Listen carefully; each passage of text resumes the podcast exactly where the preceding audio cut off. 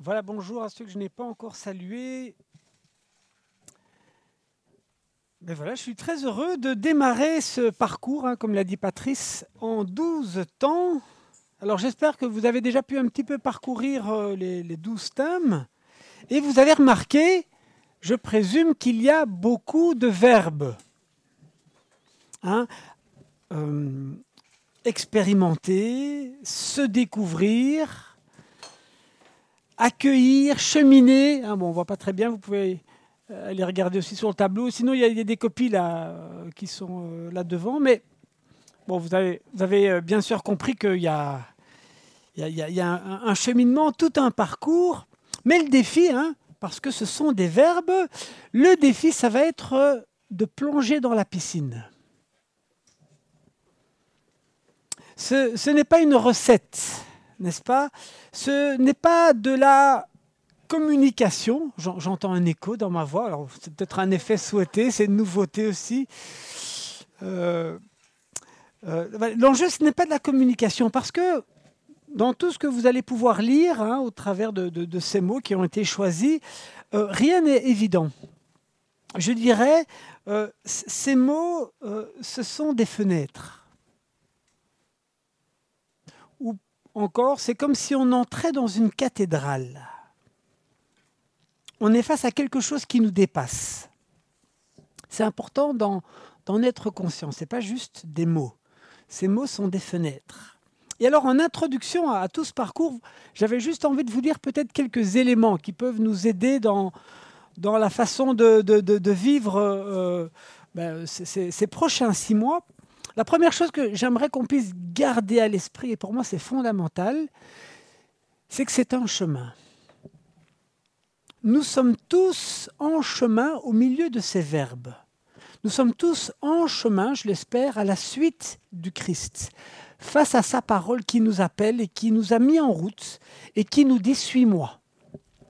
Suis-moi dans, dans toutes euh, ces phrases qui, je l'espère, hein, sont euh, inspirées de, sa parole, des Écritures. Suis-moi. C'est lui qui nous met en route. Euh, et on est tous en chemin. On est tous en chemin. Et voilà d'ailleurs ce qui définit pour moi la communauté des disciples de Jésus. On est tous en chemin. Moi, par exemple, je suis occupé à écrire le 15e chapitre de, du livre de ma vie qui en compte 28. J'espère qu'il en compte 28, peut-être qu'il n'en comptera que 16. Bon, on n'en sait rien, mais c'est juste cette idée que là, aujourd'hui, en ce moment, nous sommes en train d'écrire une page du livre de notre vie. C'est important de garder cette perspective. Euh, ensemble, euh, nous sommes euh, en chemin. Nous quittons la terre promise et nous allons vers, vers le pays promis. Première chose, on est en chemin. La deuxième chose, c'est que ça va être du travail, ou plutôt c'est déjà du travail. Tout ce dont nous allons parler, c'est pas juste des mots comme ça qu'on prononce, ça nécessite qu'à un moment on puisse réellement travailler, approfondir. Cette parole hein, que le Christ nous lance, elle est appelée à se faire semence en nous, à grandir, à porter du fruit. Et donc il y a du travail de jardinage au milieu de, toutes nos pensées hein, qui foisonnent au, au fond de, au fond de nous. Il y a un travail de jardinage dans la prière, dans la méditation de cette parole, dans les profondeurs de notre être. Et la bonne nouvelle, c'est qu'on n'est pas tout seul dans ce travail. Comme je l'ai dit, on est face à une parole qui nous appelle le Christ, mais à l'intérieur, il y a l'Esprit Saint qui nous est donné pour que nous puissions euh, être éclairés au milieu de nos pensées bien, bien éparses parfois. Moi, l'image que j'ai, c'est le Saint-Esprit qui est là avec sa torche, au fond de notre âme. Nous ne sommes pas seuls dans ce travail d'approfondissement. On peut revenir juste sur la dia en arrière. hein, J'essaie juste de comprendre le, le tableau aussi. Regardez, hein, il y a une horloge, hein, il est l'heure de... Bon, ça c'est de la com évidemment. la dia précédente, voilà, c'est pas grave. Mais vous avez vu que sur euh, la photo là-bas, voilà, il y, a- une horloge et puis voilà, sa parole, sa présence. hein, euh, pour dire, c'est comme ça qu'on entre dans, ces cathédrales. Euh, et la troisième chose que j'aimerais que vous, ayez à l'esprit, et je vais le re- redire tout au long de, ce parcours, hein, on est en chemin, il y a du travail, c'est du travail, et puis c'est une grâce. Aujourd'hui, on va aborder ce thème, se découvrir, aimer, unique. Il y a quelque chose quand même de mystérieux dans toute cette histoire. Ce, mystère, c'est le mystère de la foi. La foi, c'est un moment, on pourrait dire beaucoup de choses sur ce qu'est la foi, mais c'est un moment, la lumière qui s'allume. Il y a quelque chose qui nous échappe, qui ne nous appartient pas. Pourquoi la lumière s'allume-t-elle chez, quelqu'un et peut-être pas chez l'autre? Ou pourquoi s'allume-t-elle à un moment et, pas à un autre? Alors il y a quelque chose que j'appelle, voilà, c'est une grâce, c'est un cadeau. C'est une façon de dire qu'on ne peut pas mettre la main dessus. Ce n'est pas une recette de cuisine. Et on vit nos vies dans une tension entre un déjà et, et un pas encore. On vit nos vies dans, une attente, une attente euh, d'une réalisation. Mais le Christ nous dit, dans votre chemin, dans votre travail, cherchez et vous trouverez. Ne vous lassez pas de chercher. Il y a une, il y a une perle cachée dans le champ de votre vie. Ayons cette confiance qu'un jour la lumière va, bam, éclater dans nos vies. Ça, c'est une promesse pour tous. Un jour, la lumière va éclater. Et alors aussi, quand je dis c'est une grâce, c'est que parfois, et certainement on pourrait euh, écouter nos témoignages les uns les autres dans tous ces, euh, réflexions, c'est que parfois la lumière s'allume et puis pouf, tout d'un coup, elle redevient euh, absente. J'ai eu souvent cette expérience avec quelques personnes âgées que j'ai pu accompagner et qui, se retrouvent dans un grand brouillard au soir de leur vie. Un brouillard, alors que parfois dans leur vie, ils ont pu vivre dans la lumière, et puis au soir de leur vie, ils se retrouvent dans un brouillard. Ça, il y a le brouillard, hein. on vit une période très grise pour l'instant, pourtant le soleil il brille bien, vous savez, bien là au-dessus, il brille. Bon voilà, parfois on se retrouve un peu comme dans cette météo un peu grise. Restons confiants restons confiants. C'est du travail, on est en chemin, et voilà, et on est ensemble, voilà, hein, ensemble, en chemin à la suite du Christ, ensemble au travail dans la présence de l'Esprit Saint, ensemble dans l'attente de sa révélation. Alors je vous propose d'entrer dans la première cathédrale, qui est celle qui consiste, on se le souhaite tous les uns les autres, à découvrir que nous sommes aimés et uniques. Se découvrir, aimer et unique. Et vous le voyez déjà en filigrane, on peut sentir que l'enjeu consiste à se découvrir aimé et unique à l'intérieur d'une relation. Et cette relation, c'est celle c'est cette relation qui nous dépasse, mystérieuse, celle de notre lien avec le tout autre, avec Dieu, avec un amour parfait. Et à l'intérieur de cette relation, nous allons être invités à entendre notre nom plus précisément notre prénom.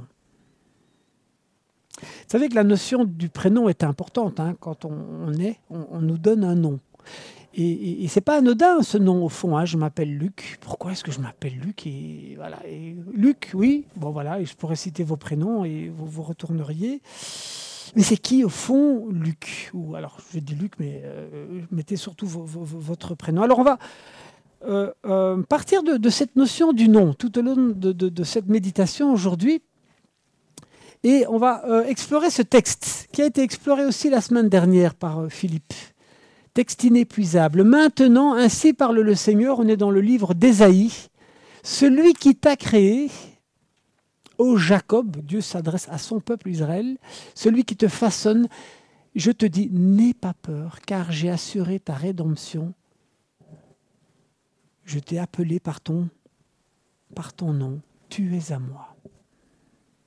Et un peu plus bas, tu as du prix à mes yeux, je t'aime. Voilà comment Dieu s'adresse à son peuple. Je t'ai appelé par ton nom. Alors qui sommes-nous? Qui suis-je? D'où venons-nous? Où commence ma vie? Vous êtes d'accord que notre identité profonde est un mystère à percer. Et ce mystère reste opaque, voilé une bonne partie de notre vie. Non? Durant notre existence, notre nom est un peu voilé. Et cela nous inquiète. Et cela nous agite. Voilé, notre nom est donc déformé par ceux notamment qui le prononcent dès le début de notre vie, parce qu'ils ne savent pas qui nous sommes vraiment, aussi déformé parce que euh, nous avons une façon de, de, construire notre identité. Nous pressentons bien que nous avons de la valeur, mais nous ne savons pas comment pénétrer ce mystère. Alors, bien souvent, nous nous construisons à partir de notre extériorité. Comment allons-nous accoucher de notre véritable soi? N'est-ce pas une quête? Hein, On parle d'ailleurs beaucoup de l'importance de l'estime de soi. Estime de soi qui n'est pas l'estime du moi. Hein moi, je suis aimé, moi, je suis unique. Oui, là, on, hein, on peut vite se sentir un petit peu embarrassé. Moi, je m'aime. Moi, je n'ai absolument aucun problème avec moi. Je me trouve absolument unique et merveilleux. Dis-moi qui est la plus belle au mon miroir. Dis-moi tout ce que j'ai envie d'entendre. Alors, c'est un petit peu souvent ce qui se passe, n'est-ce pas? Soit on passe sa vie à se la jouer un petit peu trop. Mes enfants disent, quand je suis en, en excès de moi-même, Papa, tu fais genre. Tu fais trop genre. Ou alors on passe sa vie à se cacher parce qu'on ne trouve pas le chemin de son moi au milieu de tous les autres moi apparemment trop musclés. Alors on se cache, un peu gêné, voire honteux, honteux peut-être parce qu'on a l'impression qu'on ne vaut pas la peine ou, parce qu'on nous a fait du mal et qu'on en est euh, gêné et qu'on veut vous savez, la honte, c'est, c'est l'art de, de cacher une partie de soi qu'on n'arrive pas à appréhender. Pour quelle raison serais-je aimé et unique, en fait? Parce que je le vaux bien? Parce que je le mérite? Où commence l'histoire de ma vie? De tout temps, la question s'est posée et le mystère, reconnaissons-le, reste entier. Vous savez que c'est un mot que j'aime bien, mystère. Je suis désolé, je, le prononce souvent. Euh, mais c'est une façon pour moi de dire qu'il y a quelque chose de plus à découvrir que ce que je n'en perçois euh, en, ce moment. Alors, moi j'aime les questions. Et, je pense que nous, en tant que disciples de Jésus, ces questions, elles sont importantes parce que nous devons aussi capter ce qui se passe dans le monde dans lequel nous vivons. Et que les questions, parfois, elles, elles peuvent être posées. Et je pense notamment à cette question. Pourquoi pour l'un un chemin facile et pour l'autre un chemin difficile? Pourquoi le mal ou le destin s'acharne-t-il sur l'un et pas sur l'autre, ou moins sur l'autre? J'ai relu cette semaine, parce qu'on en a parlé dans les médias, j'ai relu l'histoire d'Anne Frank. Cette jeune fille de 14 ans qui va mourir en 1945 dans un camp de concentration. Parce qu'elle était juive. Ah ben, J'en ai pleuré. Et j'ai pensé à mes enfants, et j'ai pensé à nos enfants, et j'ai pensé, mais pour, pourquoi le destin de cette, jeune fille a-t-il été aussi brutal? J'ai pensé à Yanis, j'en ai parlé il y a quelques semaines, Yanis. On nous a demandé de prier pour lui. C'est un petit garçon qui a 11 ans et qui, a, est atteint d'une leucémie extrêmement grave, et il est obligé de, rester à l'hôpital en, chambre stérile. Et il n'a droit à une visite une fois par jour avec quelqu'un qui doit mettre tout un, un, une combinaison, merci. Yanis, pourquoi Yanis doit-il rester à l'hôpital et on n'est même pas sûr qu'à la fin le traitement va marcher Comment lui dire qu'il est aimé et unique au regard de Dieu? C'est une question.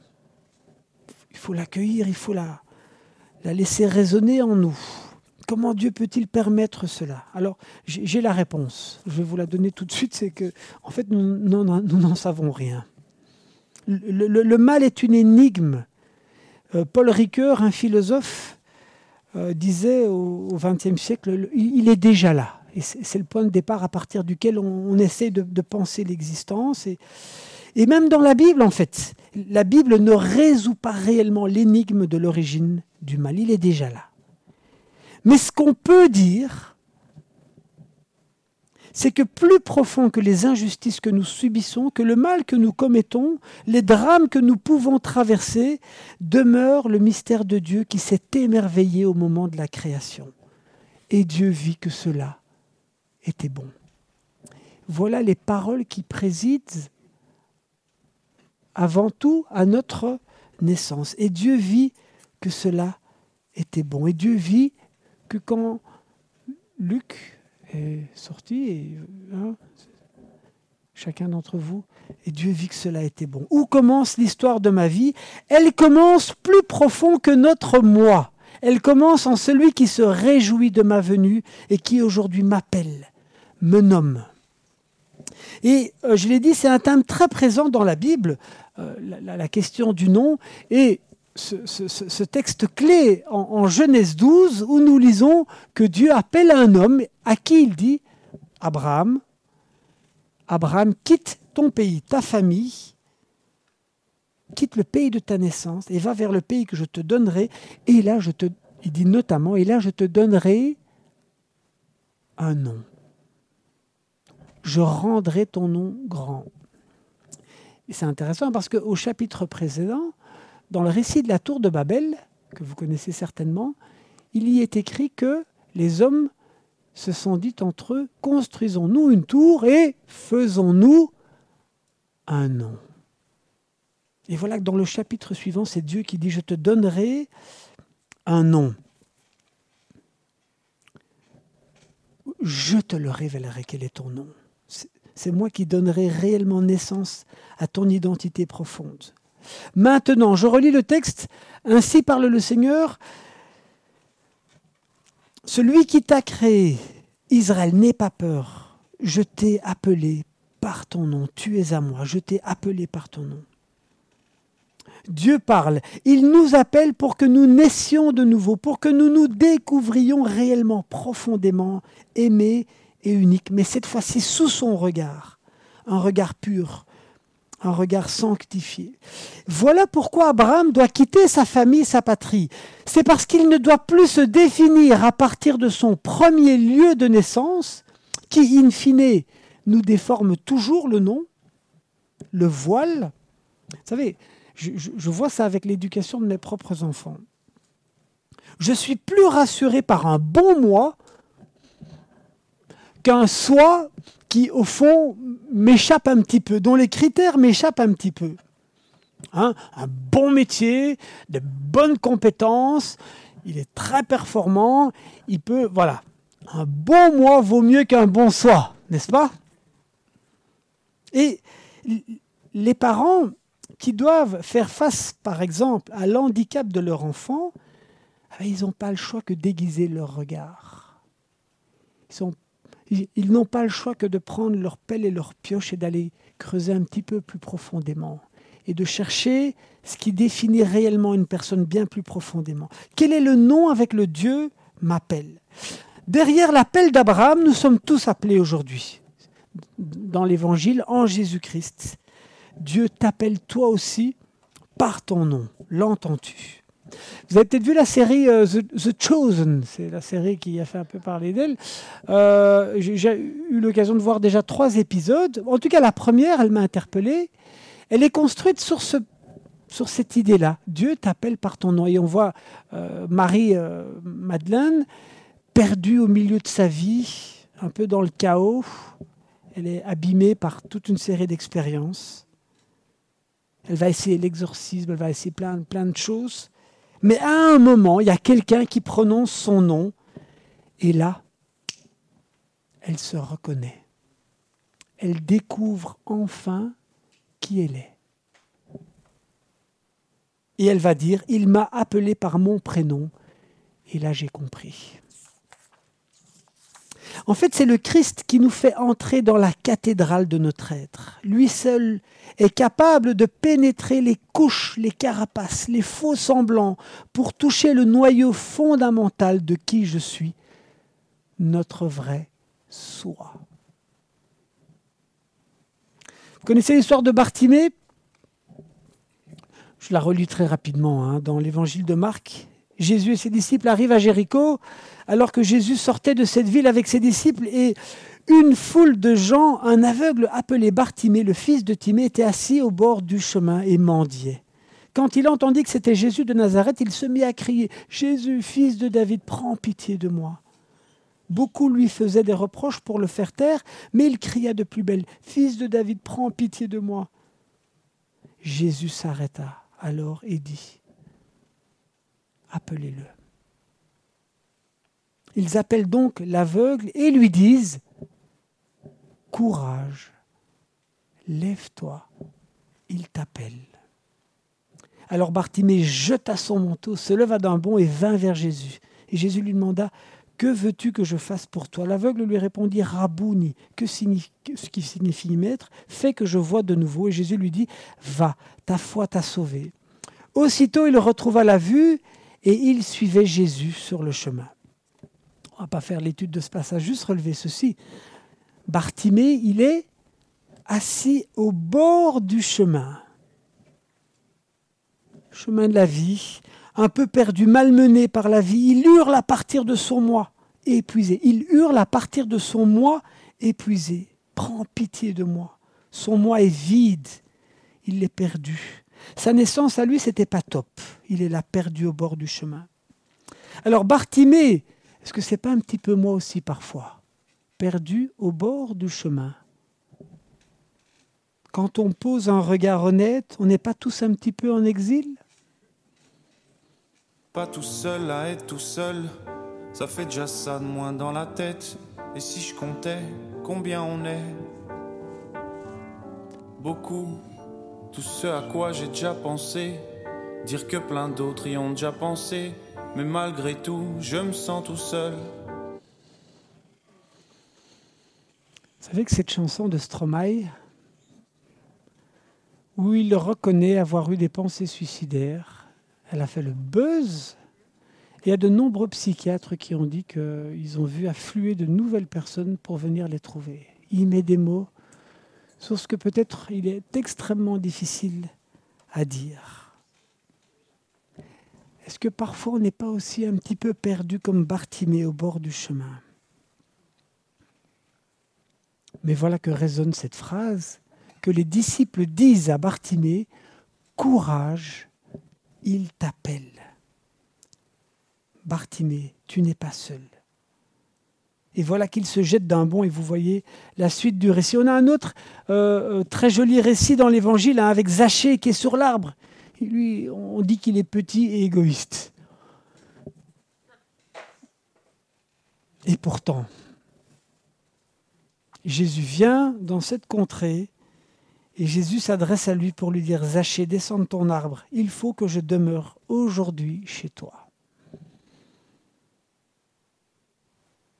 Moi, je sais que tu n'es pas ce que tu penses de toi, tu n'es pas ce que les autres pensent de toi. Tu vaux bien plus que le pire que tu aies pu faire. Ça, c'est le miracle de l'Évangile. Tu vaux plus que cette vie qui ne t'a pas épargné. Israël, n'aie pas peur, nous lisions car j'ai assuré ta rédemption. Le Christ nous appelle à découvrir notre soi, à ce qui nous est fondamentalement donné avant même notre naissance, et qui parfois se retrouve prisonnier dans un moi, une tour de Babel ou un drame. Un moi qui se retrouve prisonnier dans, une blessure, qui, qui voile notre soi quelque chose de plus profond sommeille en nous. Et c'est ce que nous sommes invités à découvrir. Je suis tombé sur cette jolie citation qu'on peut... Nous naissons les yeux fermés à l'essentiel. Je ne sais pas si on l'a, Michael. On l'a pas, c'est pas grave, écoutez-la. Nous naissons les yeux fermés à l'essentiel et notre chemin de foi consiste à les ouvrir afin de voir ce qui est caché. Nous naissons les yeux fermés à l'essentiel et notre chemin de foi consiste à les ouvrir afin de voir ce qui est caché. Le nom voilé, le nom révélé en Christ. Et enfin le nom donné. On est en effet invité à passer de l'empire du moi d'abord au royaume du don de soi. C'était le titre d'un livre, j'en avais parlé. On est invité à passer de l'empire du moi d'abord au royaume du don de soi. La mission du soi, c'est pas de montrer les muscles, c'est de faire voir. C'est pas un faire valoir. Notre mission n'est pas de faire valoir, mais de faire voir. Faire voir la lumière, de laisser passer la lumière euh, de Dieu, du Christ. On est appelé à devenir, euh, on est appelé à devenir, à devenir cadeau. Le soi s'ordonne à l'amour et contrairement au moi, quand il aime, il, n'est pas dans le contrôle des autres. Vous savez, le signe, quand on habite son moi, et pas son soi, c'est quand on est par exemple obsédé par le regard des autres. Ah, se libérer du regard des autres. On me le dit souvent hein, à moi.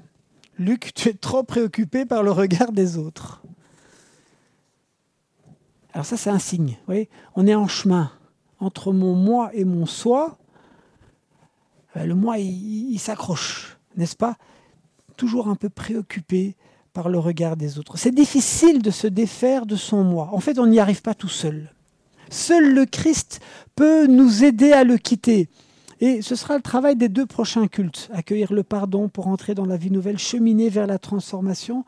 Mais la base de, pouvoir quitter le monde du moi pour aller vers le monde du soi, là-bas, c'est, c'est le Christ qui nous dit, celui qui voudra sauver sa vie la perdra, celui qui sera prêt à la perdre la sauvera.